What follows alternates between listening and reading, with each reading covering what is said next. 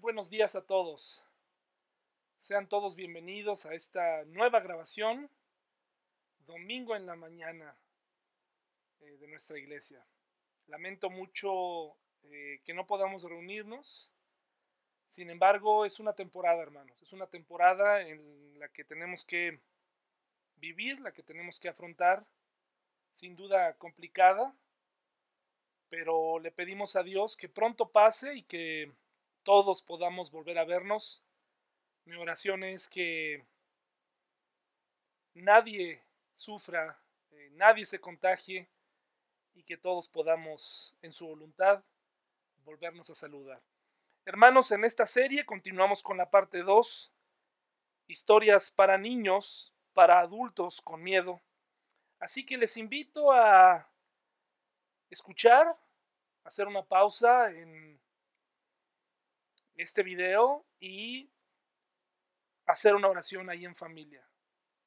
Porque Dios está entre nosotros, porque Dios es bueno y porque Él es digno de nuestra alabanza. Hagamos una pausa y, y hagamos una oración, hermanos. Póngale pausa al video y haga una oración.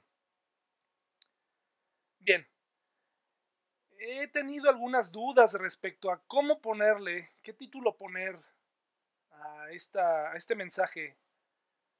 Y creo que el que más me gustó fue Dios es pirata.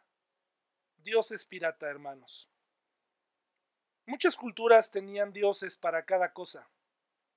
Tenían dioses para explicar cosas a las que ellos no le encontraban explicación.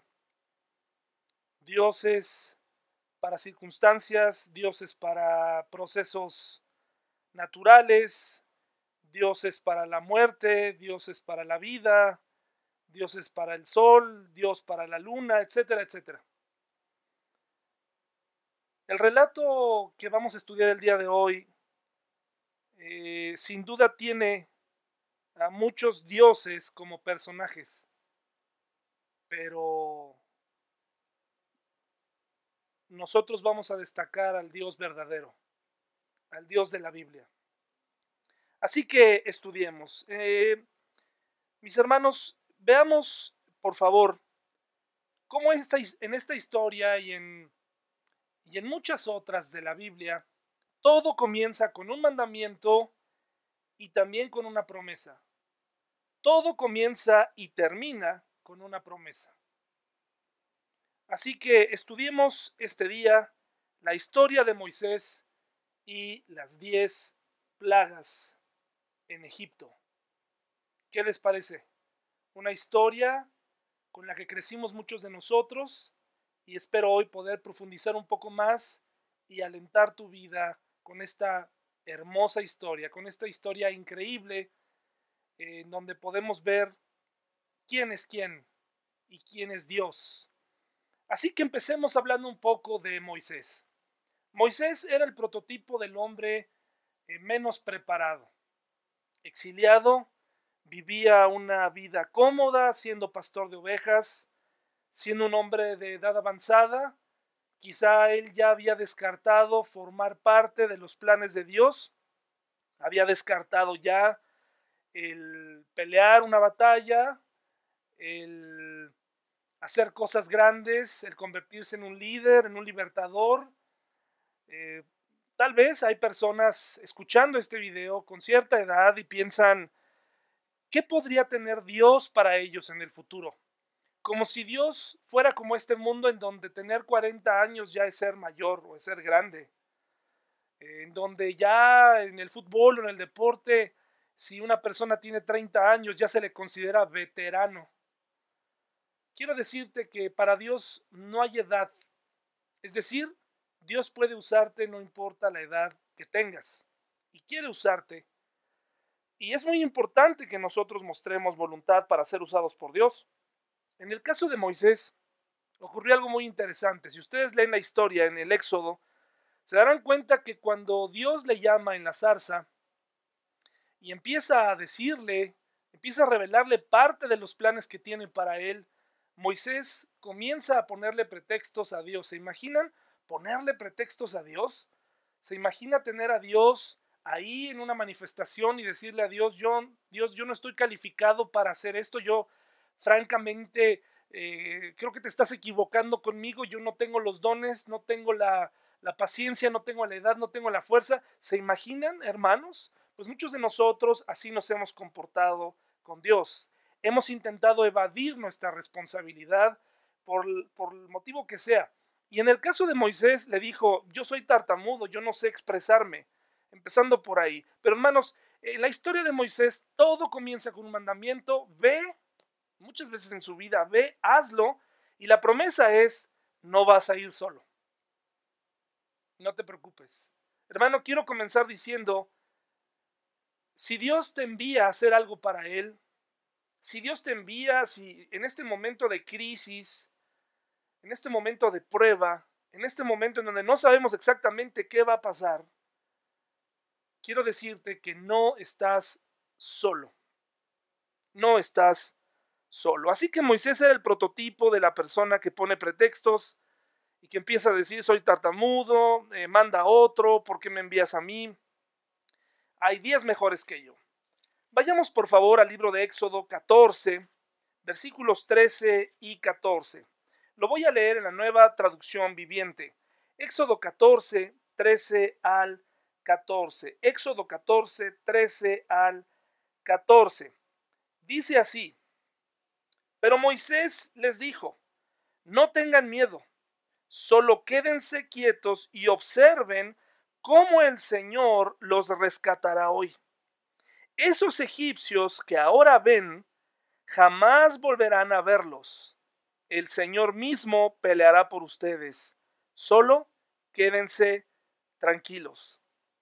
Me estoy adelantando a la historia de las plagas porque esta conclusión eh, a la que llegó Moisés no fue una conclusión apresurada, fue debido a la información que él tenía, a la misma obra de Dios en su vida en los días atrás, en los meses atrás.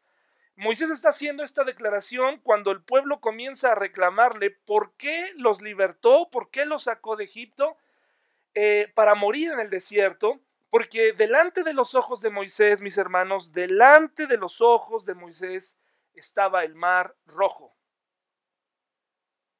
Una aparente complicación, un callejón sin salida, porque entre Moisés estaba entre el mar rojo la gente, el pueblo que había rescatado, un pueblo numeroso, el pueblo hebreo era numeroso, muy grande, probablemente un millón de personas, una cantidad tremenda de, israelitas, con sus bebés, con sus familias, reclamando, imagínense una turba reclamándole a, a él, diciéndole, ¿para qué nos sacaste?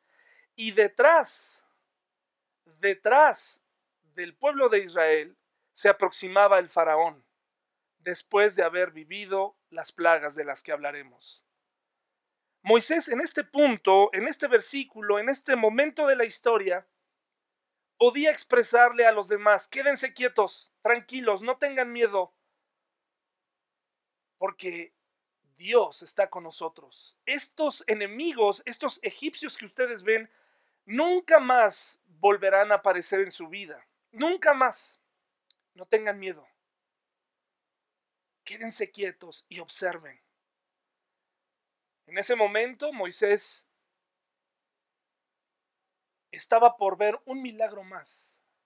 Estaba por ver cómo el mar rojo se abriría delante de sus ojos y el pueblo pasaría en seco.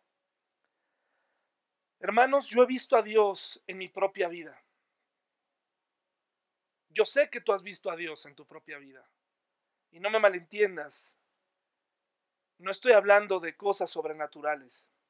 Estoy hablando de su presencia, de su paz y también, por supuesto, de cosas sobrenaturales que Él ocasionó en mi vida, que Él ocasionó en tu vida. De tal manera que podemos ver a nuestros familiares, los que están sentados ahí en tu casa, ver a las personas en tu trabajo a través de una videoconferencia, ver a la gente con el poco contacto que ahora tenemos con ellos y cuando ellos tienen miedo, tú les puedes decir, quédense quietos, porque mi Dios, el Dios que ha entrado en acción antes en mi vida, muchas veces, Él puede librarnos. ¿Así es tu Dios, hermano? ¿Es un Dios real? ¿Es un Dios que puede hacer algo impresionante?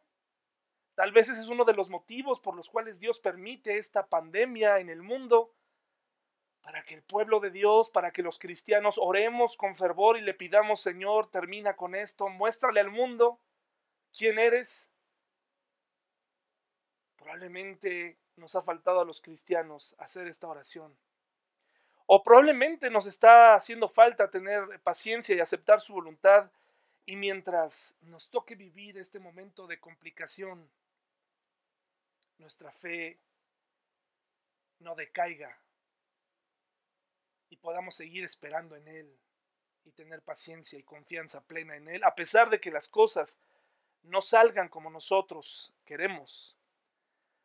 Hermano, en la vida tendremos complicaciones. En la vida tendremos más epidemias, muerte, destrucción, aflicción. Puedes casi casi tenerlo por sentado, te lo puedo asegurar, pero también te puedo asegurar que no estás solo, que Dios existe, que Dios vive y ruge como un león. Él vino a resolver todas aquellas cosas que tú y yo no podíamos. Y una de esas es confianza en la vida eterna, aunque este cuerpo se destruya. Así que estamos viendo a un Moisés confiado, a un Moisés creyente, a, un Moisés que comprobó que Dios no lo iba a dejar solo. Lo sacó de ese lugar cómodo para donde estaba, entre la tranquilidad de sus ovejas, tuvo que dejar a su esposa, a sus hijos, y lanzarse en esta aventura. Dedicarse de lleno a sacar y a libertar a un pueblo. Y ahí frente al mar, calmó a las personas. Ojalá que tú frente al coronavirus puedas manifestar paz, confianza, puedas manifestar tranquilidad. Ojalá que tus hijos puedan saber que tú eres un creyente, que tú eres alguien que confía y no alguien que está teniendo pánico, haciendo compras de pánico, eh, destruyendo todas las normas, retando todas las eh, reglas. Un creyente en Dios. Ahora, mis hermanos, seguramente había razón para temer, por supuesto que sí. Moisés nunca había visto en su vida que el mar se abriera delante de sus ojos, pero tampoco había visto lo que sucedió siete capítulos atrás. Yo te invito a que pienses ahorita cuántas cosas Dios ha hecho antes, por ti y por mí. Yo creo que es digno de que esperemos en Él para saber qué es lo que Él va a hacer y confiemos. Éxodo 7 del 1 al 2, por favor. Éxodo 7 del 1 al 2. Vemos el inicio de esta trayectoria de Moisés como libertador. Fíjense lo que dice Éxodo 7 del 1 al 2. Entonces el Señor le dijo a Moisés, presta mucha atención a lo que voy a decir. Yo haré que para el faraón parezcas como Dios, parezcas como Dios. No serás Dios, parezcas como Dios. Y tu hermano Aarón será tu profeta. Es muy importante porque para el faraón ellos se creían dioses. Entonces tenían que llevar respaldo de Dios para ser escuchados. El faraón no iba a recibir a cualquiera, y menos a un judío cualquiera. Así que por eso le dijo, preséntate delante del faraón, yo haré que parezcas como Dios. Dile a Aarón, su hermano, todo lo que yo te mandé. Y Aarón deberá ordenarle al faraón que deje salir de su territorio al pueblo de Israel. Entonces le dice, ve, esto es lo que tienes que hacer. Aarón va a ir contigo y yo también voy a estar contigo. No tengas miedo. Ahí seguramente Moisés tenía ciertas dudas todavía, pero Dios las disipó poniéndole a su hermano como acompañante, mis hermanos, como su acompañante. Y aquí empieza todo. Aquí empieza esta aventura tremenda. Éxodo 7 del 10 al 12. Entonces Moisés y Aarón fueron a ver al faraón e hicieron lo que el Señor les había ordenado. ¿Qué cosa, verdad? Era pedirle al faraón, deja salir a mi pueblo. Ya no serán tus esclavos. Estos años de esclavitud, esos 400 años de esclavitud se van a terminar. Tienes que dejarlos ir. Déjalos ir. Es momento de libertarlos. Entonces, en Éxodo 7 del 10 al 12 dice así, entonces Moisés y Aarón fueron a ver al faraón e hicieron lo que el Señor les había ordenado. Aarón tiró su vara al suelo delante del faraón y de sus funcionarios y la vara se convirtió en una serpiente. Ponga mucha atención. Entonces el faraón llamó a sus sabios y a sus hechiceros y los magos egipcios hicieron lo mismo con sus artes mágicas. Tiraron sus varas al suelo y las varas también se convirtieron en serpientes, pero la vara de Aarón se tragó las varas de ellos. Qué interesante porque, fíjense, el faraón llama a todo su séquito, sus expertos, sus científicos, sus magos, y cuando Aarón arroja la vara, la, vara se convierte en una serpiente. Una de las cosas que tenemos que ver, mis hermanos, que tenemos que analizar, es que eh, los magos, en realidad ustedes lo van a poder ver en la historia, realmente no podían hacer mucho, no podían hacer gran cosa. Por supuesto, er, esto era un arte mágica, tenían poder y convirtieron estas serpientes para poder igualar y para que el faraón se sintiera protegido, se sintiera dentro de sus territorios. Y entonces, imagínense esto, eh, esta impresionante manifestación de poder. Aarón de una simple vara, Dios permite que se haga una serpiente, y de pronto ellos también lo imitan. Ahora, la palabra que se traduce aquí en griego es la que en muchas ocasiones puede traducirse en hebreo a leviatán y de, al griego es dragón. No, no, estoy hablando de que eh, crearon dragones, pero esta es la palabra griega que se utiliza como dragón. Serpientes o dragones, lo que sea. Lo interesante es que la serpiente de Aarón terminó con las serpientes o con los dragones de estos magos, que solo pueden imitar. Aquí comienza el primer reto, el primer reto, mis hermanos, al poder de Dios. Y comienza lo demás. Mire la primera plaga. Este, esta serpiente fue la primera señal de, de once. Digamos que la podemos contar como la primera, las serpientes. Pero oficialmente las plagas que vendrían a continuación, porque eh, Faraón, esta muestra de poder no fue suficiente. Vayamos a Éxodo 7 del 17 al 18. La primera plaga trata de lo siguiente. Dice así, por lo tanto, esto dice el Señor. Te mostraré que yo soy el Señor. Mira, con esta vara que tengo en la mano, golpearé, el agua del Nilo y el río se convertirá en sangre. Los peces del río morirán y el río apestará y los egipcios no podrán beber agua del Nilo, un río con un cauce tremendo, un río glorioso, un río que en sí mismo era, era considerado un dios. Y de pronto es convertido en sangre. ¿Se imagina esta escena? ¿Se imagina? ¿Qué cree que hicieron los magos?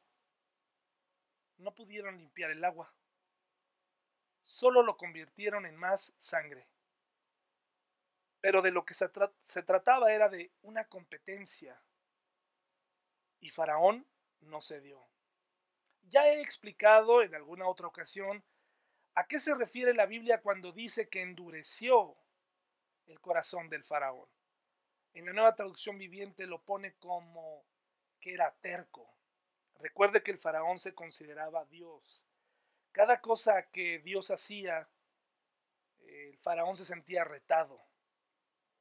Y aunque jamás en su vida había visto cómo el mar, cómo el río Nilo se hubiera, se, hubiera convertido en sangre, ni ninguna otra fuente de agua, y esto era digno de, de, impresión, era digno de, de que cualquiera se quedara maravillado, pues el faraón no iba a ceder. Siete días, dice la palabra de Dios, que ese río quedó contaminado. ¿Se imagina? Tuvieron que buscar agua en otro lado. Ahora, la segunda plaga, las ranas, Éxodo 8 del 2 al 4, dice así. Y nuevamente el mensaje es el mismo, deja salir a mi pueblo. Y había momentos en estas plagas donde el faraón como que quería dejar al pueblo salir, pero después se arrepentía. Dice, si te niegas a dejarlo ir, enviaré una plaga de ranas por todo tu territorio. El río Nilo se colmará de ranas, saldrán del río y se meterán en tu palacio, hasta en tu dormitorio y sobre tu cama, entrarán en las casas de tus funcionarios y de tu gente, incluso saltarán en tus hornos y en los recipientes donde amasan tu pan. Las ranas saltarán sobre ti, sobre tu gente y sobre todos tus funcionarios. Es otra advertencia. Deja salir a mi pueblo o voy a traerte una plaga de ranas.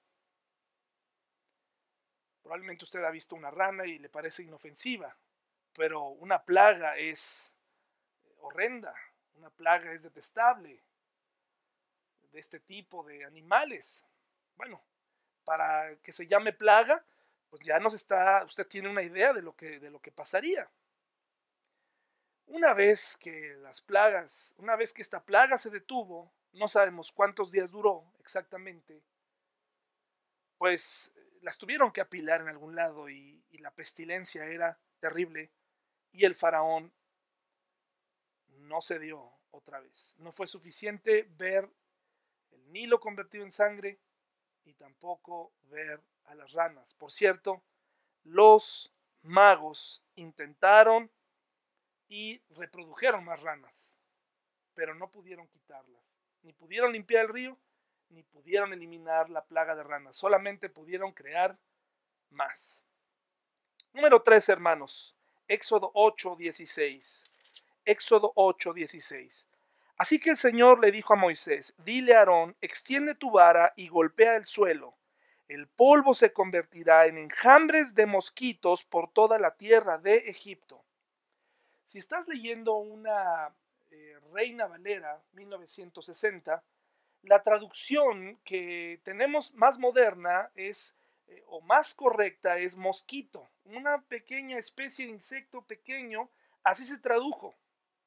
Sin embargo, bien podrían ser piojos también. Una plaga de piojos, insectos que empezaron a molestar a la gente, a picarla. ¿Te imaginas una plaga de mosquitos o una plaga de piojos? Es igual de terrible, porque los, los mosquitos pican. En algún momento, en uno de los viajes que pude hacer eh, en Cuba, tuve que caminar un tramo muy cortito, muy cortito, sin playera, venía de la playa. Los mosquitos me atacaron de una manera que dejaron toda mi espalda cubierta de ronchas, terrible. Y no sé si has podido ver cómo se ve un cabello plagado de piojos. Pues esto es terrible. Los magos, los científicos de ese momento, los eh, astrólogos, no pudieron hacer nada. Solamente pudieron concluir, esto que nos está pasando proviene del dedo de Dios. No hay otra explicación. Esto es del dedo de Dios, es el dedo de Dios. Sin embargo, hermanos, tampoco hizo que el faraón cambiara de parecer. El faraón era muy terco, muy necio. Éxodo 8, 20 al 21, por favor. Éxodo 8, 20 al 21. Dice así.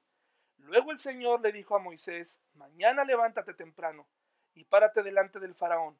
Cuando baje al río y dile, esto dice el Señor, deja ir a mi pueblo para que me adore si te niegas, enviaré enjambres de moscas sobre ti. Tus funcionarios, tu gente y todas las casas, los hogares egipcios se llenarán de moscas y el suelo quedará cubierto de ellas. No sé si alguna vez has estado en algún lugar plagado de moscas o has intentado comer donde hay muchas moscas. Es terrible. Las moscas son molestas, molestas, hermanos. Ahora, aquí comienza a ver, eh, de aquí en adelante, eh, el, el autor del libro nos empieza a dar una distinción muy interesante. Empieza a decir que las plagas no van a tocar al pueblo de Israel, específicamente en la región de Gosén, donde ese pueblo vivía en Egipto. Dice, haré una clara distinción. A mi pueblo ninguna de estas plagas le va a pegar, solamente a Egipto, solamente a Egipto, solamente a los egipcios. La cultura egipcia, hermanos, eh, habiendo esclavizado al pueblo de Israel por muchos años, los maltrataba. Era un pueblo pagano, era un pueblo cruel. El pueblo de Israel llegó ahí, sí, precisamente por desobediente. Sin embargo, hermanos, el pueblo de Egipto era un pueblo pagano, necio, por eso le estaban pasando estas cosas. Al faraón no lo detuvo que los niños o que las esposas, las mujeres embarazadas, los ancianos estuvieran batallando.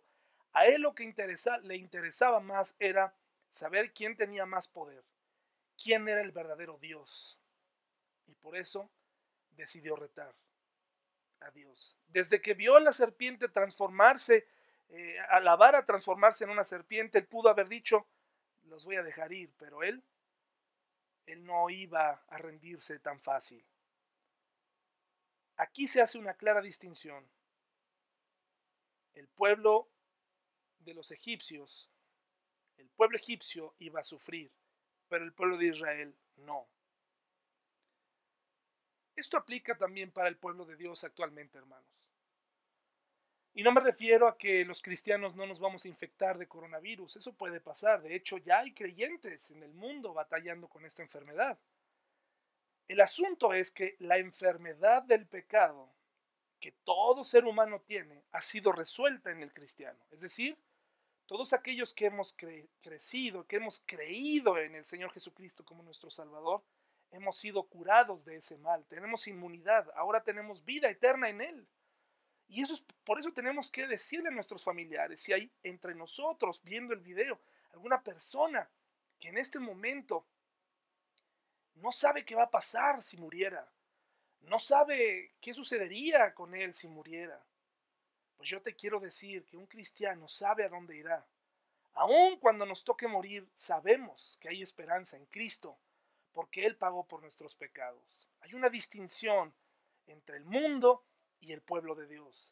Y es que podemos tener confianza en el futuro, no importa lo difícil que se vea, no importa lo duro que venga, no importa la muerte que tengamos que enfrentar. No estoy diciendo que no tenemos miedo, recuerda, Él nos ha dado un mandamiento y es ser valientes, es ir y compartir las buenas nuevas.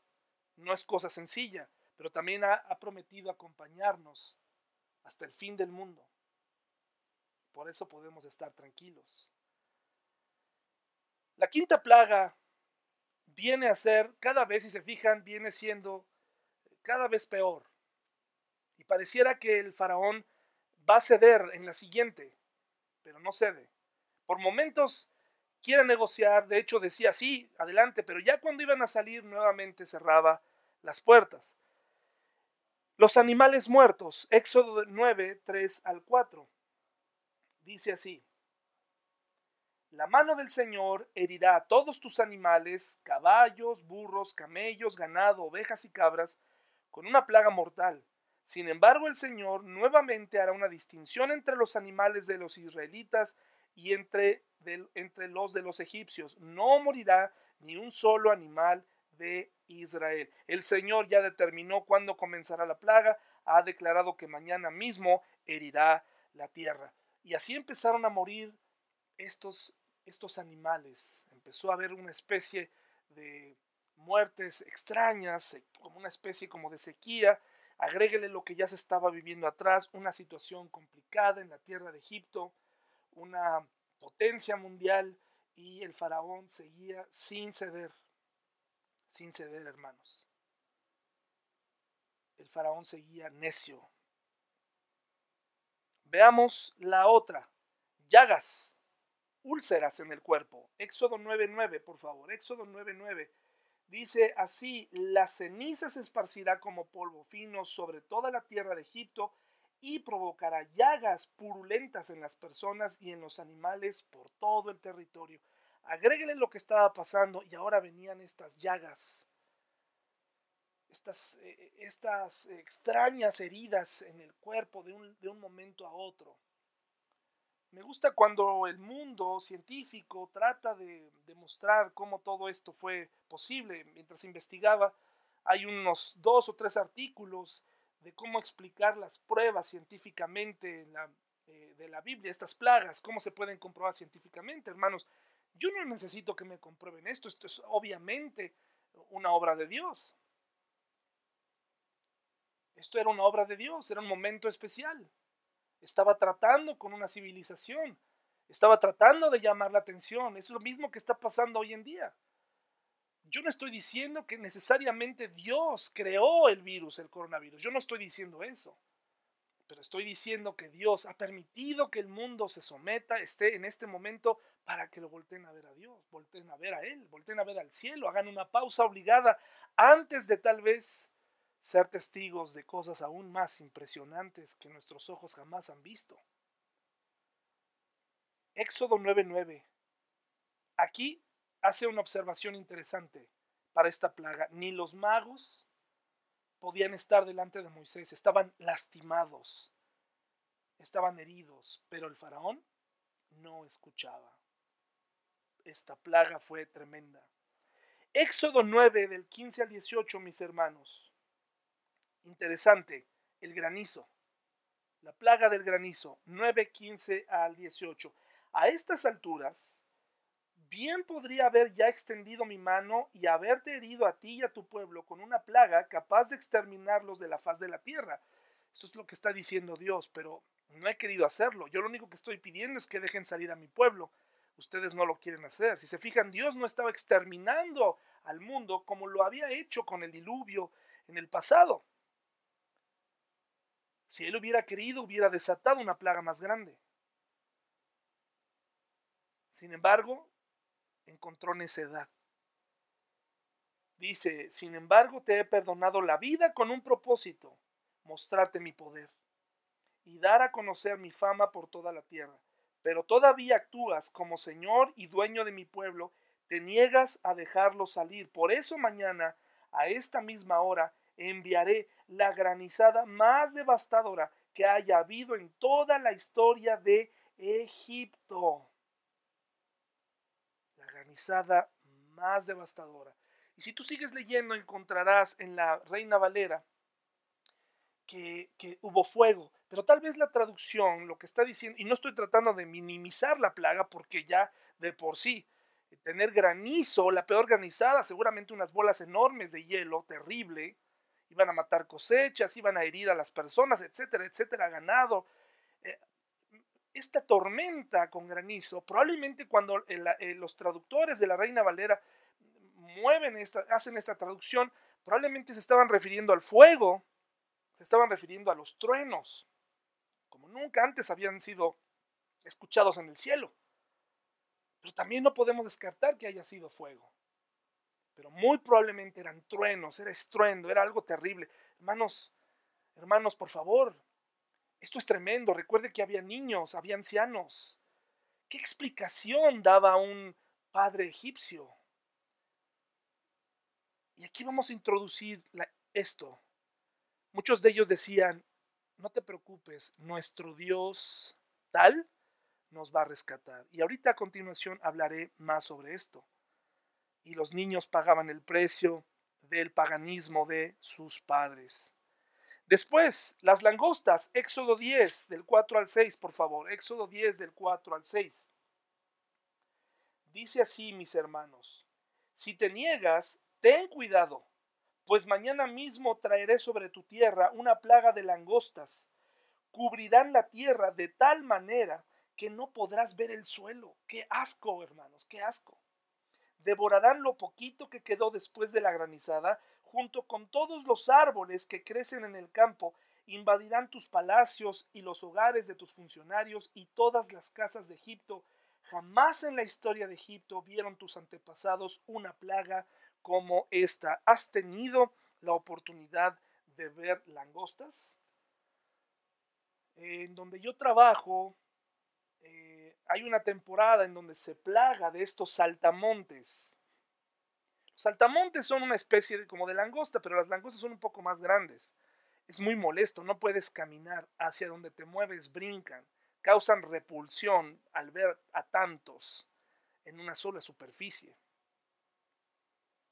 Y estas langostas, hermanos, se comían los cultivos, se comían los, las cosechas que ellos tenían para vivir. Y el faraón no quiso entender. Y al pueblo de Dios no le pasaba nada. Había una protección especial. Hermanos, esto sigue subiendo. Éxodo 10, 21 al 23. Fíjese lo que ocurre aquí. Luego el Señor le dijo a Moisés, esta es la plaga de las tinieblas. Extiende tu mano hacia el cielo y la tierra de Egipto quedará en una oscuridad tan densa que podrá palparse. Entonces Moisés extendió su mano hacia los cielos y una densa oscuridad cubrió toda la tierra de Egipto por tres días. Durante todo ese tiempo las personas no pudieron verse unas a otras ni se movieron, ni se movieron. Sin embargo, la luz no faltó en ningún momento donde vivían los israelitas. Una densa oscuridad, una densa tiniebla. No podían verse. Y usted probablemente ha hecho este ejercicio en algún momento, este ejercicio breve en donde eh, ha caminado a oscuras. Qué terrible. ¿Qué le dirían los egipcios a sus hijos? ¿Qué explicación le estarían dando a sus hijos? ¿Qué explicación le da usted a sus hijos en este momento de crisis? ¿Qué explicación le da? Muchos pastores se atreven a decir que esto es eh, en el pasado, cuando había un tsunami, cuando había un terremoto en Haití, un un tsunami en Indonesia, etcétera, decían es que esas naciones son pecadoras, son terribles. Muy aventurado decir eso, hermanos, muy aventurado. En este caso nos pegó a todo el mundo. Yo sé que el mundo está estamos llenos de pecadores, está, está lleno de pecadores. Pero hermanos, muchas veces Dios permite esta adversidad para que el cristiano en vez de emitir juicios hable de la gracia y del poder de Dios.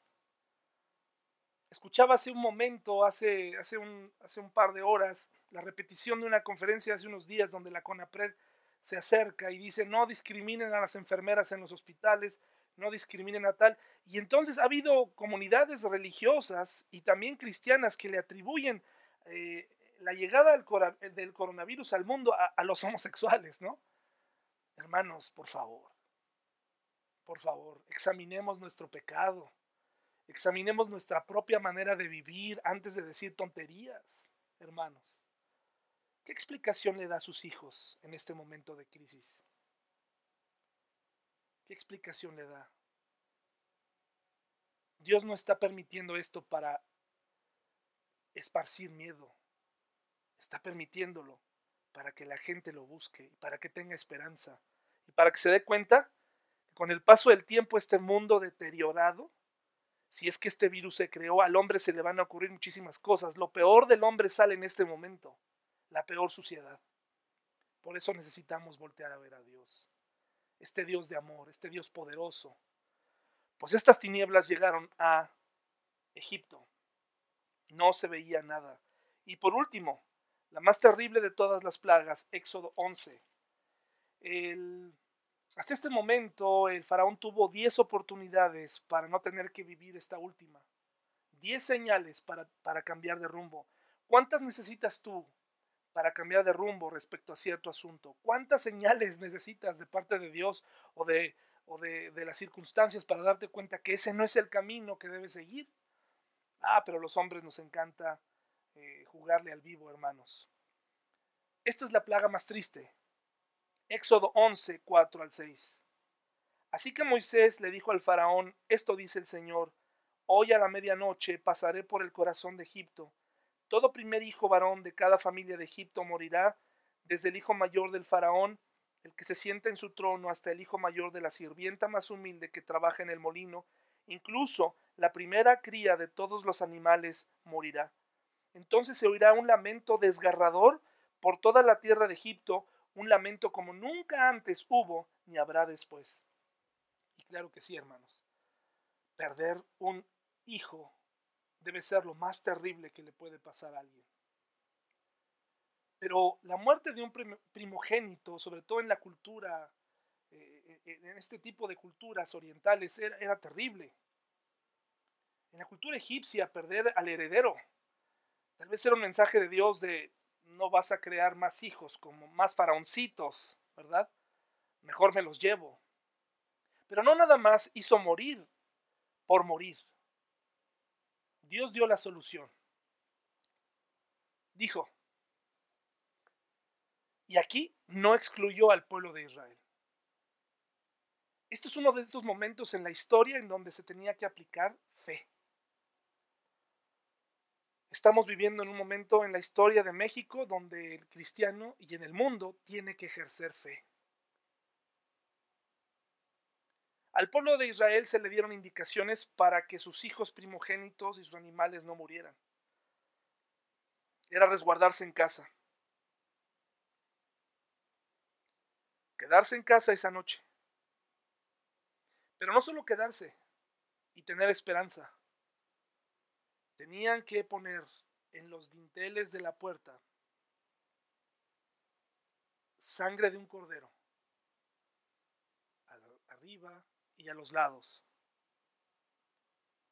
Esta sangre era el símbolo para que cuando el Señor pasara por encima, pasara por, la casa, observara que la sangre fue puesta ahí con fe, dándonos una muestra de lo que habría de venir siglos después a través de Jesucristo, a través de su sangre. No tengo tiempo para explicar el simbolismo del cordero, la importancia de la sangre.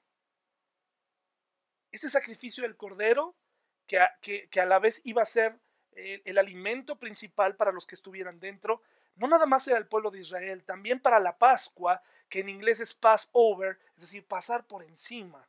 E, el ángel del Señor iba a pasar por encima, el Señor iba a pasar por encima e iba a eliminar, iba a permitir que murieran los primogénitos de las casas de los judíos y de los egipcios donde no hubiera esa marca.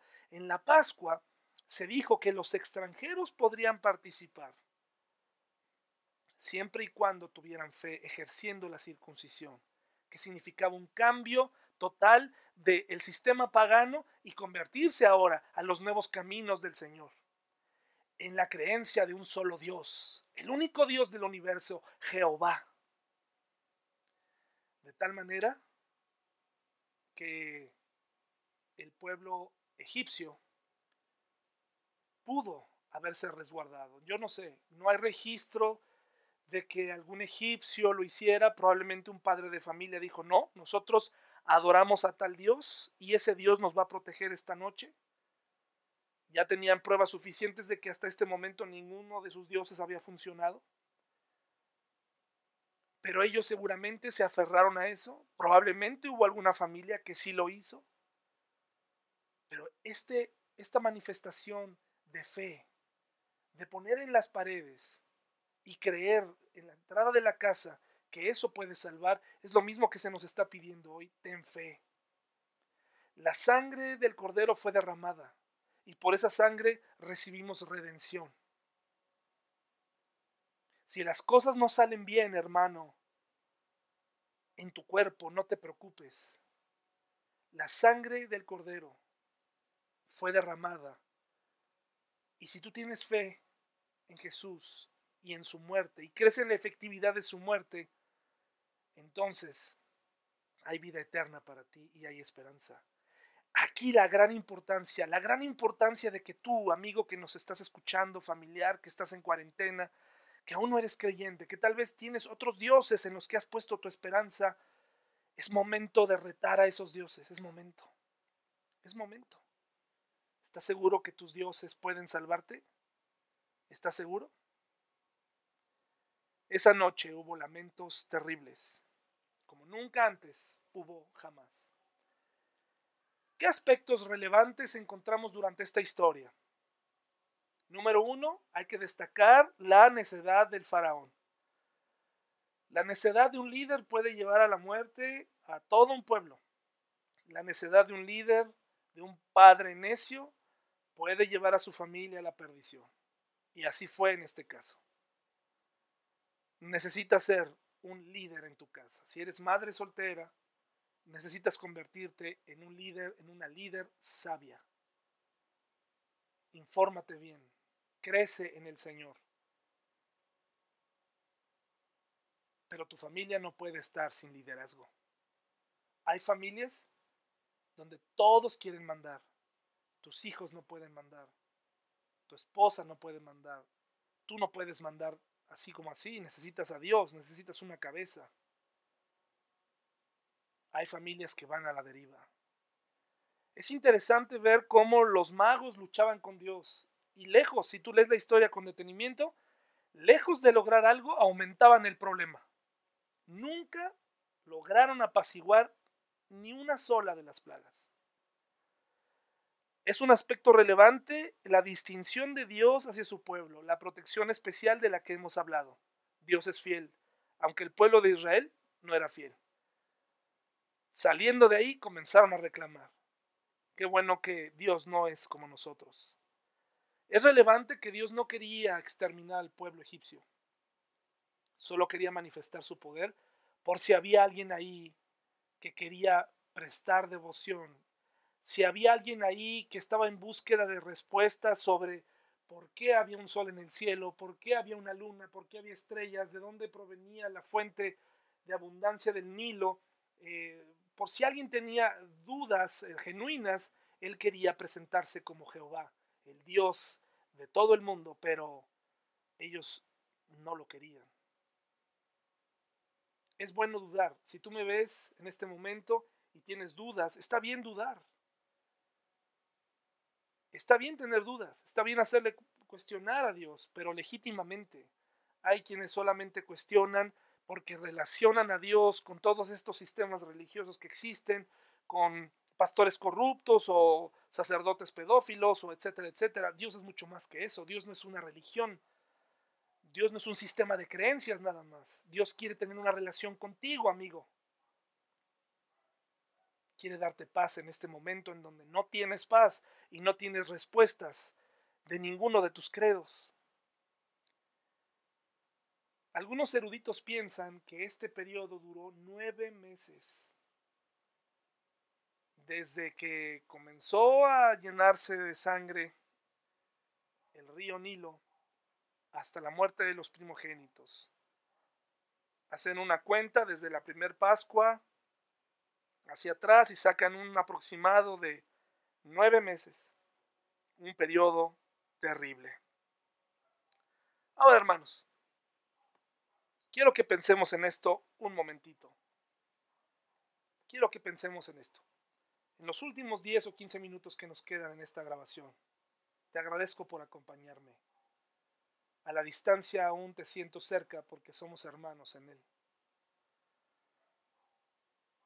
¿Te has puesto a pensar que cada una de estas señales, 10 plagas y una señal inicial, tiene dedicatoria cada dios pagano de Egipto? Sí, te lo voy a demostrar. Para la manifestación de las serpientes que fueron devoradas por la serpiente de Aarón, Apap, serpiente del mal, y Watjet, la cobra, dioses egipcios, resultaron inofensivos. Para el cuando el Nilo se convirtió en sangre, Api, el Nilo como dios no pudo protegerse a sí mismo, ni Num, el dios del Nilo, tampoco pudo protegerlo. Para las ranas, Ge, la diosa con cara de rana, y Heket, la diosa rana, no pudieron detener el brote. Diosas egipcias. Acerca de los piojos y o mosquitos, Kepri, dios con cara de escarabajo, el dios de las transformaciones, Geb, el dios de la tierra, porque recuerda que tocaron la tierra y de ahí brotaron los piojos o los mosquitos, no pudieron detener el brote. Respecto a las moscas, Nate, la diosa protectora de las artes domésticas, y Nonet, dios del caos, no pudieron poner orden porque las moscas pusieron de cabeza el orden social de Egipto. Las labores domésticas tampoco fueron protegidas por Nate. Respecto a los animales muertos, Osiris, el dios de la fuerza creadora de la naturaleza, no pudo defenderlos. Y a Thor, la gran vaca celestial, creadora del mundo, no pudieron detener tantas muertes de ganado. Dioses egipcios no pudieron hacer nada. Respecto a las llagas, ¿qué te parece Serapis, dios de la salud? Y Imhopet, Imhopet, no hallaron la cura de este mal. Era el dios de la medicina no hallaron vacuna. ¿Te imaginas a los magos invocando? ¿Te imaginas a los padres de familia invocando a las señoras? Tenían un Dios para cada cosa que no entendían. Tenían, tenían un Dios para todo eso y decidieron invocarlos y ninguno de ellos respondió. Respecto al granizo estaba Nut, diosa del cielo, diosa de la atmósfera, y no pudo detener esa granizada. Por más que le lloraron, por más que le gritaron, por más que la invocaron, no vino. Respecto a las langostas, Socaris, dios de la vegetación, y Renenutet, qué nombre tan complicado, Renenutet, diosa de las cosechas, no pudieron proteger las plantas. Una plaga para cada dios, para cada dios. Respecto a las tinieblas, estaba Serapis, dios solar, y Ra, el dios del sol manifestado, no pudo traer la luz y lo invocaron y lloraron y se inclinaron y buscaron paz y buscaron alivio y esos dioses nunca aparecieron. Respecto a la muerte de los primogénitos, estaba Anoukis, diosa de la vida, y Honsu, protector de la vida. No pudieron evitar la muerte. Qué interesante, un dios para cada plaga. Todos estos dioses creados por hombres, como muchas de las cosas, eh, muchas deidades que están hoy en día, no pueden protegerte del coronavirus, no pueden quitarte el temor, no pueden hacer nada de eso. Una de las cosas que he aprendido últimamente y me he dado cuenta al conocer a las personas es, me he hecho esta pregunta, ¿qué quiere el hombre en, en crisis? ¿Qué quiere el hombre en medio de esta crisis del coronavirus? ¿Qué quieren?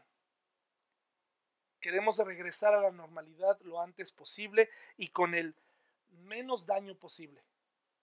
Queremos regresar a la normalidad y tal vez muchos cristianos estamos orando para que todo regrese a la normalidad, pero ¿sabes qué? No, no le pidas a Dios regresar a la normalidad, porque en la normalidad éramos terribles, éramos terribles cristianos. Hoy muchos están saliendo y están manifestando su fe. Ah, ahora todo el mundo sabe que eres cristiano, pero cuando todo estaba bien, no estabas en la iglesia. Estabas haciendo todo menos alabar a Dios con tu vida. Por favor, no le pidas a Dios que te devuelva la normalidad cuando en la normalidad te olvidaste de Él. Precisamente en esta realidad extraordinaria que nos está permitiendo vivir es momento de analizar ¿Cómo puedo regresar a la normalidad diferente, siendo extraordinario? Un cristiano distinto, un cristiano amoroso, un cristiano que, es devoto, un cristiano que, eh, que en muchas ocasiones tenemos dioses para todo. Nos quitaron el Dios de la tranquilidad en nuestras cuentas bancarias. El, el cristiano cómodo en estos días no existe. Esta incomodidad nos muestra que no le podemos pedir a Dios, regrésanos a la normalidad, porque necesitamos cambiar. Necesitamos ser diferentes. Probablemente serás afectado. Probablemente tendrás pérdida. Cuando regresemos a esa normalidad, pídele que seas diferente, porque probablemente eras un cristiano pagano. Y si tú aún no eres creyente en Cristo, probablemente eras idólatra. Es necesario cambiar eso, porque esta idolatría no te, ha podido quitar el temor. Has creído en ella porque has tenido tranquilidad, has tenido lo que has querido, pero hasta que no se alteró esta realidad te has dado cuenta que la religión no sirve para nada.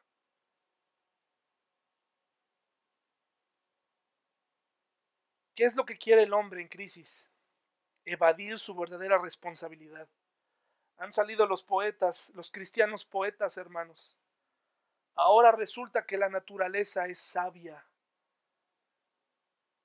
que la naturaleza nos envió a nuestras casas para limpiarse porque es sabia. Qué gran tontería. La naturaleza está ahí. La naturaleza fue dada por Dios para ser administrada por el hombre. ¿Y qué hemos hecho con ella, hermanos? La hemos destruido, la hemos descuidado. Es momento de valorarla. Pero también, mi hermano, no es momento de atribuirle a la naturaleza un poder que no tiene. Ahora resulta que la naturaleza es sabia, que está haciendo una depuración. Hermano, Dios no se goza, y amigo que nos ves, con las muertes que están ocurriendo. Dios quiere que todos sean salvos. Dios quiere que todos conozcan al verdadero y único Dios, que tengan paz, que tengan esperanza. Eso es lo que Dios quiere. Pero este mundo de pecado, con todas las decisiones que hemos tomado, nos ha traído hasta aquí y hay consecuencias. Han salido los poetas, hay quienes dicen, no importa a quién, a, qué Dios, en qué Dios creas, a qué fuerza le atribuyas. No, eso, eso no es un buen consejo. Este es momento para pensar en el Dios de la Biblia. Este es momento para pensar en tu creador. Y ese creador se llama Jehová. No tiene otros nombres. ¿Sabes por qué? Porque Jehová envió a su Hijo, Jesucristo, a morir en la cruz para resolver nuestro problema eterno con el pecado. Por eso Jehová es el único Dios. Es algo que la sociedad egipcia no entendía y es algo que hoy seguimos sin entender.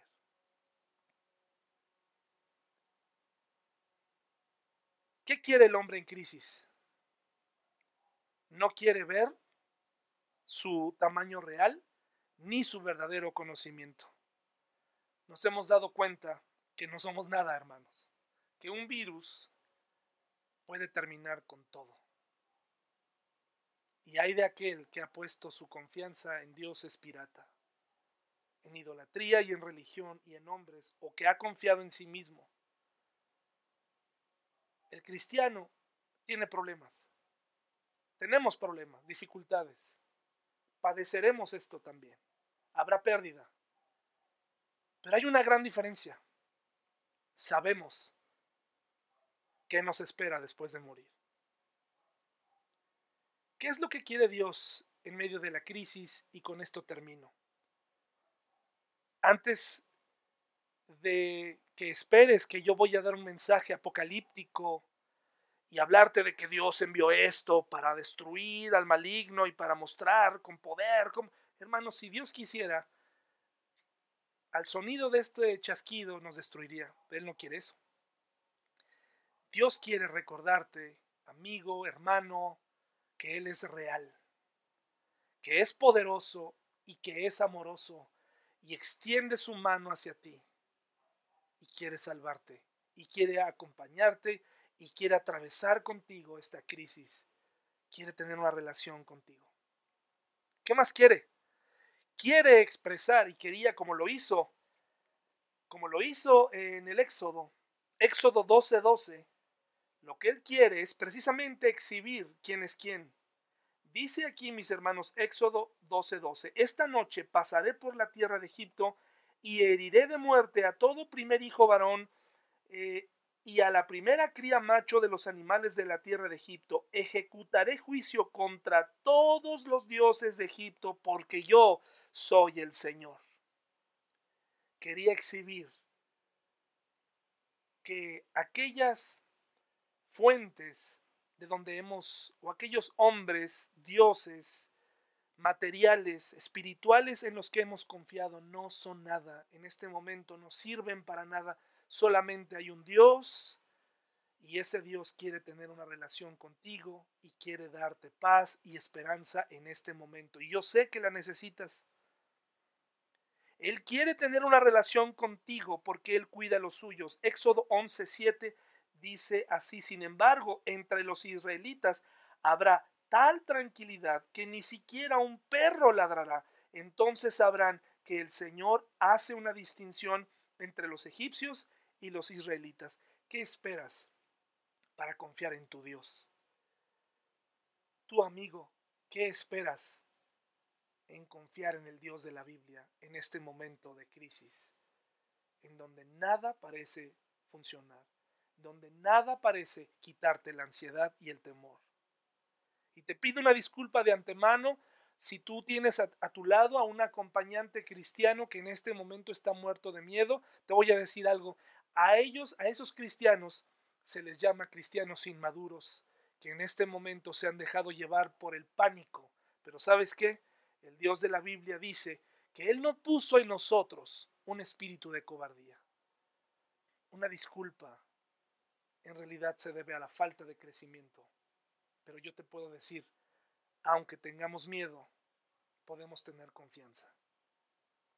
Y por último, Éxodo 12, 42. ¿Qué quiere Dios en el momento de la crisis Éxodo 12, 42. ¿Qué nos quiere mostrar Dios en este momento de resguardo, en este momento de incertidumbre? Dice, esa misma noche el Señor cumplió su promesa de sacar a su pueblo de la tierra de Egipto, así que esa noche le pertenece a él y por eso todos los israelitas deberán conmemorarla cada año de generación en generación. ¿Sabes qué es lo que quería? Que todo mundo supiera quién era Dios este momento de crisis es el mejor momento que tenemos para decirle al mundo que Dios es real, que Dios existe y que Dios puede librarnos y que Dios puede sacarnos de esto. No importa cuáles sean las consecuencias finales, Dios puede, Dios vive, Dios es bueno y Dios quiere tener una relación contigo. No tengas miedo. Ánimo. Niños, Dios es real. Pregúntale a tus padres de cuántas les ha sacado Dios. Dios es bueno. Es verdad, es verdad que en ocasiones nos cuestionamos, pero hay mucho que decir respecto a las cosas que le pasan al hombre hoy en día. No, no todas las cosas que pasan provienen directamente malas, provienen directamente de Dios. Dios únicamente las permite en un mundo caído. Es el hombre perverso. Dios es la solución. Dios es la respuesta. No te dejes engañar. No pongas tu esperanza en dioses piratas. Amigo, amigo de la iglesia, no le pidas a Dios por normalidad. Regresa extraordinariamente a la iglesia. Conviértete en un padre distinto, en un esposo distinto, en un cristiano distinto, en un vecino distinto. Tenemos que regresar diferentes, mis hermanos. Este mismo Dios poderoso que rescató a su pueblo puede rescatarte a ti, hermano. Haz una oración en tu casa y ten esperanza. Vamos a salir de esta en el nombre de nuestro Dios.